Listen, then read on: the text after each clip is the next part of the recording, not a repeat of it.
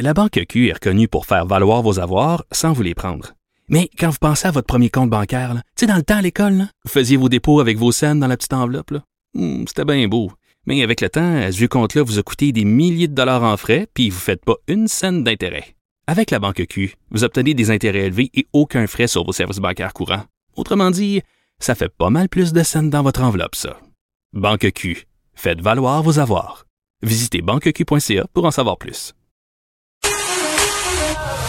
Pour elle, une question sans réponse n'est pas une réponse. Geneviève Peterson. Cube Radio. Madeleine Pilote-Côté est avec nous. Madeleine, salut. Allô? Bon, on se pose une question. Est-ce qu'on va être game d'aller au gym aujourd'hui avec tout ce qu'on sait? Ben, c'est ça, parce qu'en plus, il va falloir euh, s'entraîner euh, avec un masque. En tout cas, moi, je suis pas game d'y aller. Je suis pas assez courageuse. Moi, j'ai rendez-vous lundi. Je je sais Ah pas, ouais? euh, puis je, je, je suis en train de reconsidérer. Je ne sais pas si je vais y aller encore, euh, euh, notamment avec ce qui se passe en ce moment, la montée des cas. Ben, c'est ça, avec les variants, tout ça. Ouais. Moi, j'avais vraiment envie d'y aller au gym. Là. Ça faisait comme euh, quelques mois que ça me démangeait. J'ai vraiment commencé à faire du sport euh, beaucoup en pandémie. Puis j'avais, j'étais pas inscrite au gym, moi, avant la pandémie. Mais j'avais le goût comme de m'inscrire. Puis là, ben, quand j'ai su la nouvelle, j'étais comme super excitée. Mais plus les semaines avancent, puis plus je me rends compte que c'est ça, je serais comme pas assez courageuse encore pour euh, T'as y aller parce ben j'ai oui, j'ai un peu peur de, de contracter la, la COVID-19. Puis je me dis euh, que de m'entraîner avec un masque, c'est vraiment pas optimal. Puis aussi, j'ai vraiment investi, moi, Geneviève, dans des poids, dans des élastiques, Ouais, dans des ça. tapis pour, Moi euh, aussi, pour m'entraîner à la maison. Ouais. J'ai pas le goût que ça prenne la poussière là, chez nous. C'est Ben, ce c'est que ta solution de rechange, tu l'as. Ben, c'est ça aussi. Puis je, je prends du plaisir à m'entraîner chez nous, mais je peux vraiment comprendre euh, les gens pour qui c'est difficile de s'entraîner seul à la maison puis de trouver la motivation. Je voyais un reportage aujourd'hui qui est passé euh, à LCN ce matin, puis on voyait les, les, les gens qui il y avait une femme qui disait notamment qu'elle était écœurée de prendre des marches, puis était contente là, de retrouver un peu cette énergie-là qu'on peut euh, qu'on peut retrouver au gym. C'était au Econo Fitness à Laval. Il y avait du monde dès 6 heures le matin. Donc, euh, c'est ça. Puis, ils ont plus d'employés aussi, les gyms. Fait que je pense que c'est quand même sécuritaire parce que les équipements sont bien nettoyés. Il y a des employés aussi pour vérifier si les mesures sanitaires sont bien respectées. Fait que je pense pas que c'est dangereux. là. La santé publique n'aurait pas, aurait pas ouvert les gyms si ça l'était. Mais quand même, moi, je vais attendre un peu pour voir qu'est-ce qui se passe avec les variants avant de, avant de m'inscrire, avant de prendre un abonnement. Oui, puis c'est un choix personnel. Je pense qu'on a le droit euh, de faire le choix avec lequel on se sent mais tu t'en vas à l'hôtel ce soir. Oui, ça, je m'en vais à l'hôtel. C'est la fête de ma mère. puis Elle est dans ma bulle. Les deux, on habite seuls. Fait qu'on peut se voir.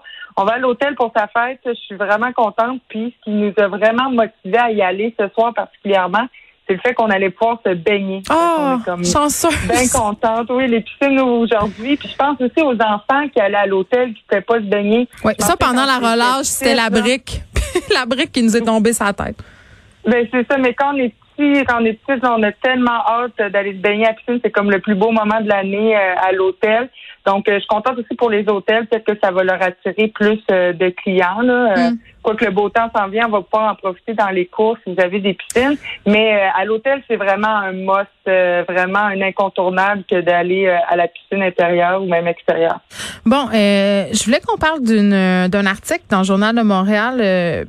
on a discuté quand même de ça pas mal cette semaine. La réalité rencontre la fiction. Dans plusieurs séries québécoises, il a été question de violence conjugale. Moi, j'ai été très, très marquée par L'amour est un grand A de Jeannette Bertrand.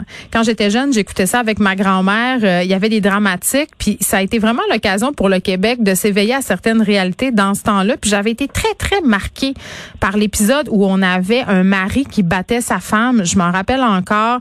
Euh, il y avait l'épisode aussi sur une femme qui était boulimique anorexique. Puis vraiment, ça nous servait de, de tremplin pour parler de sujets de société, cette émission-là. Donc, les séries puis la télé qui ont vraiment le pouvoir de nous conscientiser, euh, même encore aujourd'hui. Ben oui, ça reste, euh, ça marque, euh, comme euh, tu, nous en parles aujourd'hui, Geneviève. Puis c'est parce qu'on aime beaucoup les personnages, on comprend aussi leur vie, on les suit depuis plusieurs épisodes. Fait qu'on peut voir, par exemple, comment toute la violence conjugale s'installe, les, les répercussions physiques, les répercussions psychologiques. On peut vraiment comme avoir un portrait général.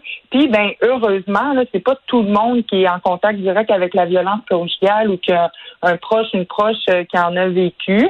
Et puis, euh, ben c'est justement les séries, les films permettent vraiment euh, de, de comprendre comme les dynamiques? regardais- les dynamiques, toute la complexité de, de, de ces dossiers-là, de la violence conjugale. Je regardais les beaux malaises euh, cette semaine. Ça, c'est la série de Martin Matt?